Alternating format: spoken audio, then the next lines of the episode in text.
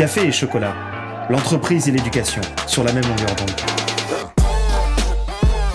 Bonjour à toutes et à tous et bienvenue dans cette nouvelle édition de Café et Chocolat, l'émission coproduite par Rêve la radio étudiante de l'ESSEC et Radio KPMG. Au micro, Alice Duroux, vice-présidente de Rêve FM. En cette période de Coupe du Monde de football, c'est autour du sport que nous nous retrouvons aujourd'hui avec le footballeur Eric Dimeco, champion d'Europe en 1993, et le poloïste Alexandre Camaraza, capitaine de l'équipe de France de waterpolo aux Jeux Olympiques de 2016, nous parlerons de sport collectif. Comment devient-on un athlète de haut niveau? Quel rapport entretient un champion avec le monde de l'entreprise? En 2022, le sport peut-il encore ignorer les enjeux sociaux et environnementaux? Pourquoi le sport féminin est-il moins reconnu? Autant de questions que posera Samuel Lebrun, membre de Rêve FM, à nos deux invités. Enfin, Pauline Cachou, vice-présidente de Rêve FM, clôturera l'émission par son coup de cœur cinématographique, Lawrence Anyways de Xavier Dolan. Mais d'abord, écoutons l'édito sportif de Nicolas Poncet, associé KPMG et aussi ancien étudiant à l'ESSEC. Nicolas, c'est à vous. L'édito.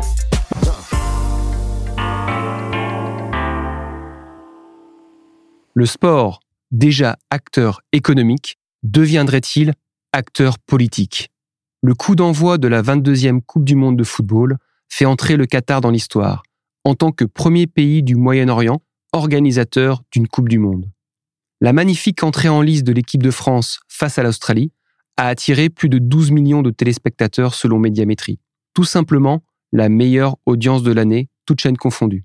Alors oui, le football reste le sport le plus suivi partout dans le monde et aussi le plus pratiqué avec plus de 265 millions de joueurs selon la FIFA. Qu'on le regarde ou qu'on y joue, le football est un sport qui parle à tous et à toutes, quel que soit l'âge. Pour autant, jamais une Coupe du Monde de football n'aura suscité de telles polémiques. Véritable industrie depuis ces 30 dernières années, le football business est entré dans une nouvelle ère avec des investissements colossaux, une stratégie mondialisée des grands clubs, avec une explosion des droits télévisuels ou encore une croissance exponentielle du montant des transferts de joueurs. À tel point qu'aujourd'hui, les footballeurs, hissés au rang de héros nationaux, sont devenus de véritables leaders d'opinion, capables d'influencer toute une génération. Les jeunes et les moins jeunes s'identifient aux meilleurs footballeurs de la planète. Se pose dès lors la question de leur devoir d'exemplarité, mais également du rôle qu'ils peuvent jouer en dehors du terrain pour sensibiliser les différentes générations aux enjeux environnementaux, sociaux et sociétaux. Le football du XXIe siècle n'échapperait donc plus aux grands débats actuels, notamment celui d'une croissance durable et responsable. Malgré tout, et c'est le footballeur champion de France universitaire avec l'essai qui vous parle, le football reste un formidable vecteur de socialisation, fédérateur le football, comme tout sport collectif, permet d'insuffler le vivre ensemble, la solidarité, en partageant victoire et défaite. C'est ça la magie du foot. Pour conclure, je citerai Paolo Coelho, quoi de mieux qu'un écrivain brésilien pour parler du ballon rond? Toutes les émotions et les grandes clés de la vie sont contenues dans le football. L'interview.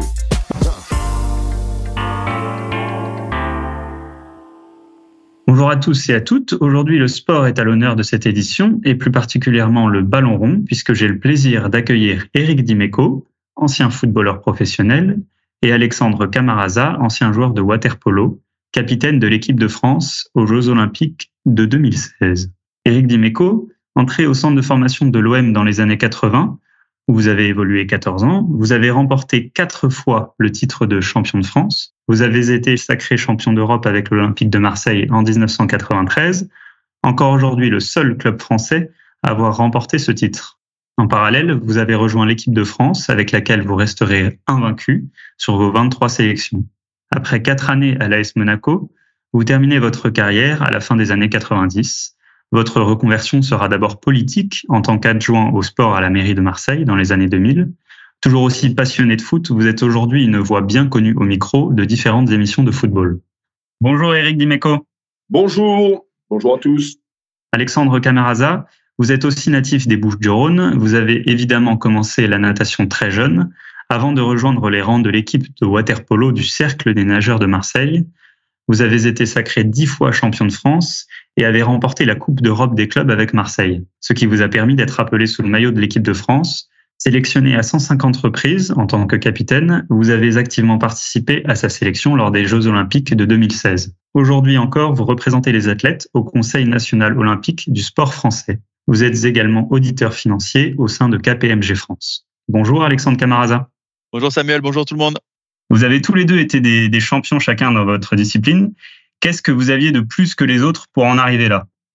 Je pense que d'abord la motivation. Hein. Moi, j'ai toujours eu envie de faire ce, métier-là, même si ça a été euh, c'est un sport passion et on le fait d'abord pour pour s'amuser. Mais j'ai toujours eu cette détermination à, vouloir en faire mon métier, à, être le meilleur.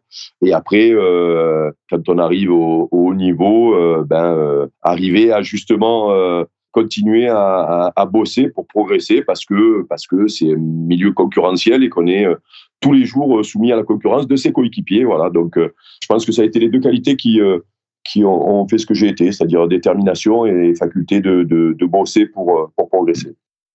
Je me retrouve vraiment dans ce que tu dis, Eric. Ce qui a permis ben, que je, performe, c'est le mental. Là, j'avais rien d'exceptionnel. J'étais quelqu'un d'assez euh, lambda par rapport au, au, monstre du water polo, mais je me suis euh, entraîné euh, comme un fou.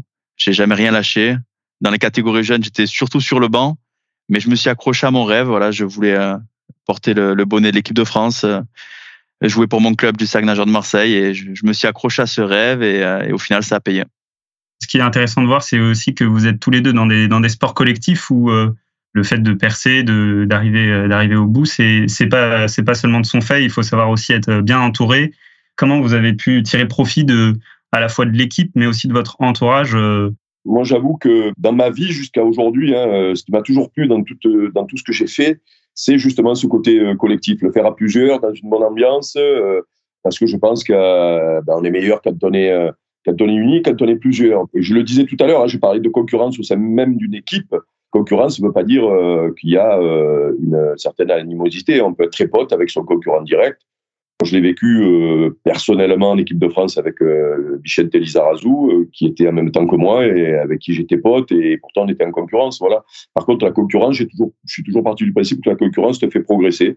mais moi, ouais, ce qui me plaît, c'est ça, c'est le côté le côté vie de groupe, euh, on va chercher un titre ensemble, euh, on vit de grands moments ensemble parce que c'est euh, pour moi la vie quoi. Et ce qui me gêne, on en parlera peut-être plus tard dans le football actuel, c'est que on est un petit peu plus sur de l'individualisme où la stat personnelle passe avant tout et où son propre sort est, est, plus important que celui de l'équipe quoi. Ça ça me gêne un peu dans le football aujourd'hui. Pensez-vous que qu'avoir été un grand sportif euh, pour chacun prépare à d'autres succès professionnels, peut-être dans la mentalité et dans l'habitude de travailler ensemble? Oui, parce que malgré tout, depuis tout jeune, on est, euh, soumis à une, euh, rigueur particulière. Alors, c'est la rigueur d'un sport, peut-être d'un régime particulier, d'une somme de travail particulière aussi, euh, le fait d'être euh, ponctuel parce que généralement dans le collectif, les coachs font très attention à ça. Il y a des amendes quand on est en retard, c'est connu maintenant.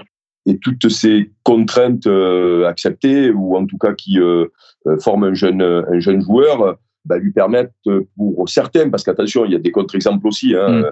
mais pour certains d'appréhender l'avenir ou l'après-carrière de manière peut-être un petit peu plus facile, même si c'est difficile quand on a été sportif de haut niveau de faire le, deuil de sa carrière. Il y a beaucoup de joueurs qui souffrent du passage de la lumière à l'ombre.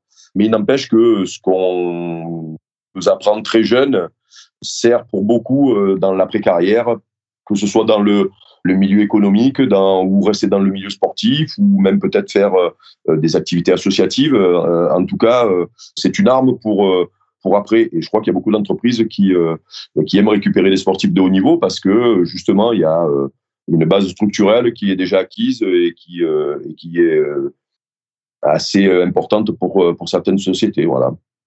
Ah, Eric, je te confirme, les, sociétés apprécient ça. Donc, je remercie d'ailleurs KPMG de m'avoir recruté après ma carrière. Vraiment, je crois que le, sport en général peut permettre aux sportifs de, performer après sa, sa carrière. Hein on sait tous que les, reconversions, c'est pas du tout évident à gérer. Là, je suis en plein dedans, même si je l'ai euh, souhaité cette reconversion, je l'ai voulu, c'est pas quelque chose d'imposé. Les bassins me manquent tous les jours, mon équipe me manque tous les jours. Mais euh, quand bien même, je sens que j'ai les armes pour euh, pour réussir ben, mon après carrière. Le sport, c'est c'est la rigueur, c'est le respect, c'est l'esprit d'équipe, c'est toute cette solidarité qui est qui est appréciée et appréciable dans dans le monde pro. Et, et, je remercie vraiment le sport et tous mes éducateurs qui m'ont appris ces valeurs et qui, qui m'ont permis ben, de, de réussir cette reconversion. Il semble que les jeunes générations soient nettement moins sportives que leurs aînés. Que faut-il faire selon vous pour inverser la tendance Alexandre Camaraza c'est une vraie belle question. en fait, je pourrais vous cacher, là, je suis intervenu il y a, la semaine dernière dans une conférence pour une, le lancement d'une association qui s'appelle M24.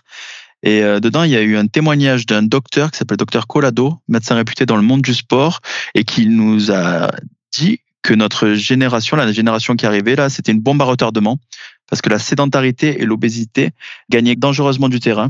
Il semblerait que cette nouvelle génération, la capacité cardiovasculaire des plus jeunes s'est effondrée de 30% et que la nouvelle génération là va vivre moins longtemps que nous. Donc c'est alarmant. C'est un constat qui fait peur. Euh, je, je pense qu'il faut que les, les ados arrivent à sortir la tête des écrans. C'est compliqué, mais les, les, ados, je pense que maintenant, ils recherchent plus trop la, la, compétition, mais ils recherchent à se faire plaisir. Voilà, donc euh, les, les pousser à faire euh, des sports euh, plus plaisir, plus urbains. Je sais qu'il y y a des sports comme le, le BMX qui qui qui a rentré au JO maintenant. Tous les sports fun. Voilà, les, les pousser vers de, de nouvelles pratiques sportives, plus axées sur le plaisir pour pour les faire ben, quitter leurs écrans et se remettre au sport et changer cette courbe qui qui est vraiment inquiétante pour l'avenir. On voit que surtout aussi que les réseaux euh, en vendant le corps parfait, une image, une image certaine des, des, des sportifs, des, des, influenceurs. Ils, vendent aussi euh, parfois le, le, sport comme culte de soi. Et donc c'est peut-être pas dans le dans le plaisir qu'ils arrivent à se retrouver euh, à se retrouver sportif. Bien sûr, on oublie qu'avant tout le sport c'est le plaisir. Moi, je suis pas allé au sport ben, pour avoir un beau corps. Je suis allé pour pour m'amuser avec mes mes collègues et, et jouer au ballon, tout simplement. Et il faut vraiment remettre tout ça au, au centre de la pièce, quoi. En cette période de Coupe du Monde, le football est au cœur de l'actualité. Sport populaire par excellence, risque-t-il de ne plus l'être? Je pense aux récentes polémiques, droits de l'homme, impact écologique des stades construits en plein désert, ou encore scandale autour de rémunérations exorbitantes notamment. Eric Dimeco, qu'en pensez-vous? Les chiffres d'audience de la Coupe du Monde, de ce début de Coupe du Monde, montrent que euh, malgré toutes les polémiques, malgré les appels à boycott, euh, malgré euh, euh, tout ce qui se passe autour de cette Coupe du Monde, il y a toujours autant de monde devant la télé. Et je crois que le match d'ouverture, qui était un match en bois, hein, a, été suivi par beaucoup, beaucoup de monde.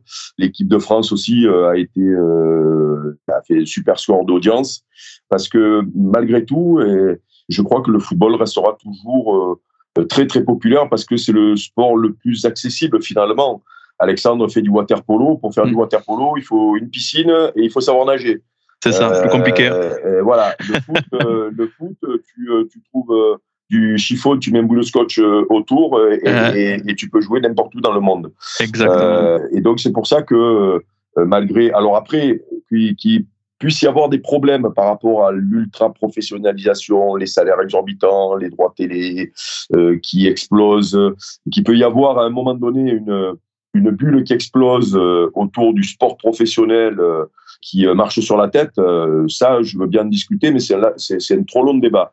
Par contre, la popularité du football ne se dément pas et on se rend compte que la Coupe du Monde va être ouverte à 48 d'ici peu, 48 pays, qu'il y a des petits pays qui sont devenus très très performants. On pense à l'Arabie Saoudite, c'est pas un petit pays d'ailleurs, mais pas un pays de culture foot qui, l'Arabie Saoudite qui a fait super résultat contre l'Argentine. On se rend compte que ce, ce sport-là est joué dans le monde entier et que même il a une euh, une vocation sociale voire politique puisque euh, j'ai quand mm. même vu euh, l'émir du Qatar brandir drapeau euh, saoudien euh, alors que ces pays-là sont en froid depuis des années et, voilà. Donc le football est capable de faire des, miracles. Alors il y a des polémiques qui sont pas belles c'est clair.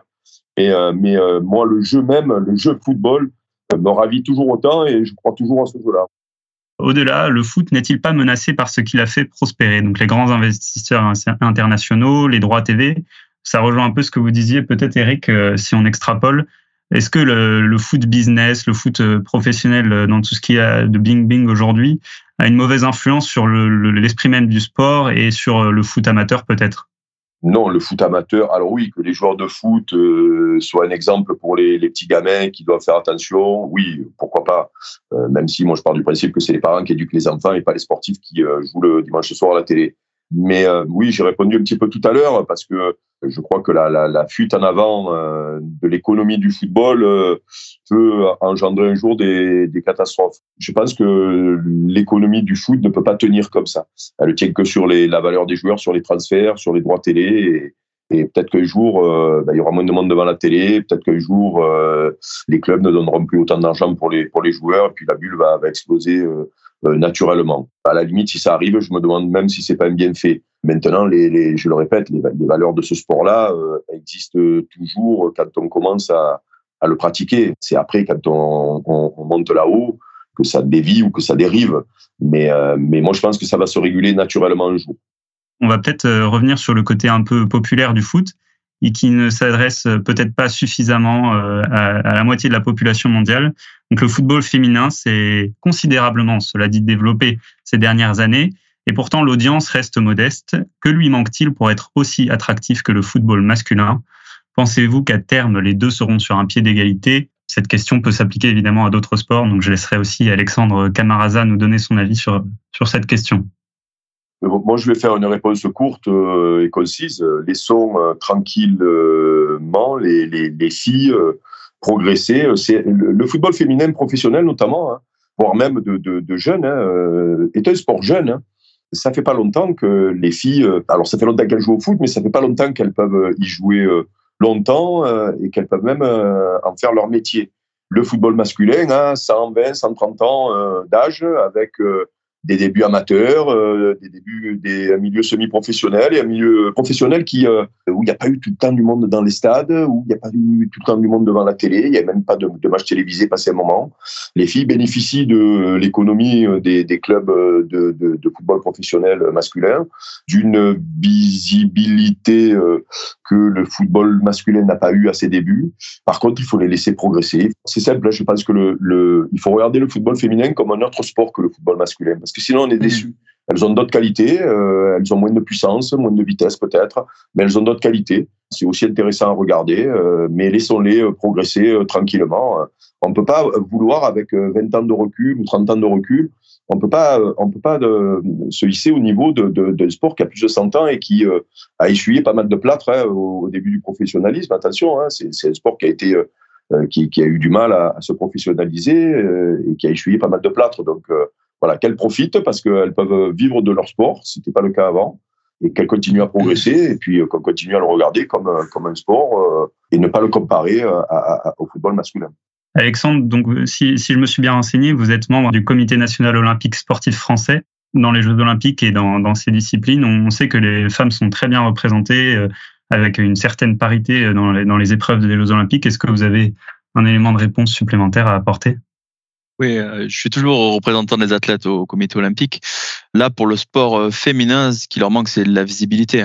Après, on, le remarque, et comme dans les sports un peu comme le water polo, ce manque de visibilité qui peut parfois ben, amener. Euh, bah, par exemple, je, me souviens quand on a gagné la, Coupe d'Europe, on n'a rien eu dans l'équipe. Voilà. Alors on, ne demande pas ça, mais cette petite reconnaissance qui peut euh, qui peut permettre à d'autres personnes qui ne connaissent pas le water polo de voir euh, waouh les, les, Marseillais ont gagné une, une coupe d'Europe. Pour les filles, je, je sens quand même qu'il y a un certain engouement pour les, les performances féminines. Je, je me souviens des, des handballeuses qui sont en prime time sur sur TF1 pour leur finale de, championnat d'Europe devant, je crois, 5, 5, millions de personnes.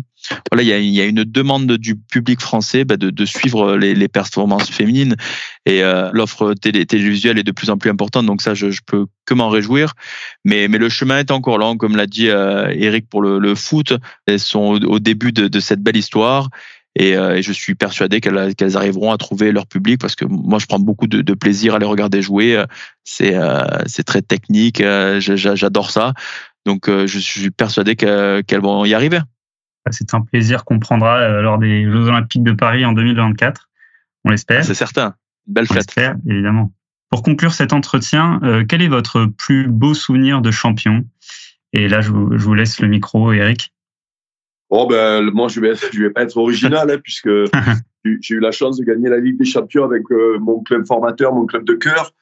Et donc, ça, ça surpasse tout ce que j'ai pu vivre, même si je pars du principe que réussir toute une carrière dans ce club de cœur et gagner des titres, euh, c'est déjà, euh, c'est déjà super. Donc, j'ai eu beaucoup de chance parce que c'est un peu anachronique dans le, dans le football actuel et, même déjà quand je, quand je jouais moi. Mais oui, la, la, la finale en Ligue, la victoire en Ligue des Champions en 93, c'est le, le sommet de ma carrière, c'est clair. Pour moi, allez, il y en a deux. J'arrive pas à choisir. Eric, désolé. Hein. il y a, la, il y a la qualification euh, aux Jeux Olympiques. En fait, ça faisait 24 ans que le, le waterpolo français n'avait pas été aux Jeux Olympiques. Et, l'équipe qui allait, c'est une équipe de collègues, sincèrement, une équipe qui a beaucoup perdu avant de, de gagner. Donc, c'était l'accomplissement d'un travail acharné pendant des années, des années. Voilà, cette, cette qualification arrivée au Graal olympique, montrer que, que le waterpolo français existait, c'était quelque chose d'indescriptible. Et le deuxième, c'est quand on a gagné notre petite Coupe d'Europe aussi avec le Cercle. Voilà, euh, Cercle, c'est, mon, club formateur. J'ai commencé la natation quand j'avais 6 euh, ou 7 ans là-bas.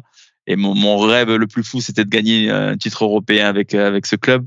Donc, gagner cette, cette compétition, en plus à l'étranger, chez, chez les Monténégrins, c'était quelque chose d'extraordinaire. Voilà, de se dire, euh, voilà, nous aussi, on est à jamais les premiers parce que c'était la première fois qu'un club français remportait euh, une Coupe d'Europe. Donc, euh, très, très heureux bah, de, bah, de casser ses portes et de dire que voilà, on, peut le faire et, et donner à la nouvelle génération bah, les, les clés et se dire, voilà, vous pouvez le faire.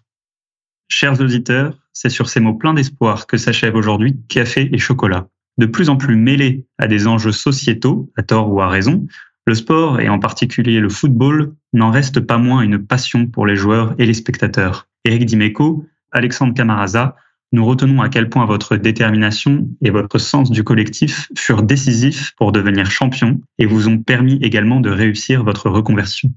Bravo à vous, messieurs, et un grand merci. Notre coup de cœur culturel.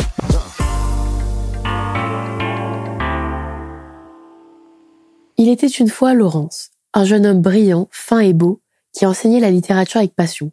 Son prénom, on devrait s'en douter, n'est pas choisi au hasard. Ensuite, il a Fred, sa force, son rire, son alter ego, dans une relation qui conjugue amour et plaisir et dont toute hypocrisie est exclue. Fred, cette femme amoureuse, généreuse, dévastée ou hystérique, tour à tour belle, laide, une femme qui rit, qui pleure, qui aime, une femme à part entière incarnée avec une vérité époustouflante par Suzanne Clément, la muse du réalisateur, aux côtés du talentueux Melville Poupeau. Alors que fait-on quand l'homme de sa vie vous confie son secret, vous fait partager le poids d'une révélation qui s'est imposée à lui? Que faire quand on veut s'aimer, mais que la nature en a décidé autrement? Xavier Dolan n'exprime à aucun moment la volonté de nous offrir sa belle histoire d'amour de cinéma, mais nous compte celle d'un couple qui part en vrille, qui tente de se reconstruire et puis qui se perd à nouveau. Laurence Anyways, c'est l'histoire de deux individualités qui se rencontrent, deux égoïsmes qui se côtoient. Jeune réalisateur, scénariste, producteur, acteur canadien, Dolan a posé son style sur ses deux premiers films. La radicalité du conflit émotionnel dans J'ai tué ma mère, un regard générationnel dans les amours imaginaires. Le tout toujours assorti d'un grand esthétisme. Doté de ses talents, une approche visuelle qui lui est propre et un génie indéniable dans ce qu'il obtient de ses comédiens, notamment de Suzanne Clément qui transperce l'écran, Dolan nous offre dans son troisième film ce qui me semble être l'apogée de son art. Dans une ambiance aux couleurs flashy, sons et lumières se répondent dans une déferlante kitsch et assumée, l'émotion brute, intense, absolue, se fait toujours entre ces deux êtres qui, si proches, vont se séparer, se reprendre et se déprendre. Laurence Anyways, de Xavier Dolan. Un film sorti en 2012 et présenté au Festival de Cannes la même année, mérite d'être vu. Donc si ce n'est pas encore fait, allez-y.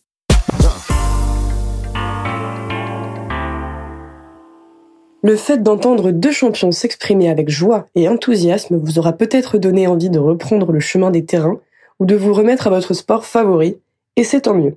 En tout cas, un grand merci à nos invités d'avoir partagé leurs expériences sportives sur nos ondes. On se retrouve le mois prochain avec grand plaisir. À bientôt, chers auditeurs. Café et chocolat, une émission de Radio KPMG et de Rêve FM.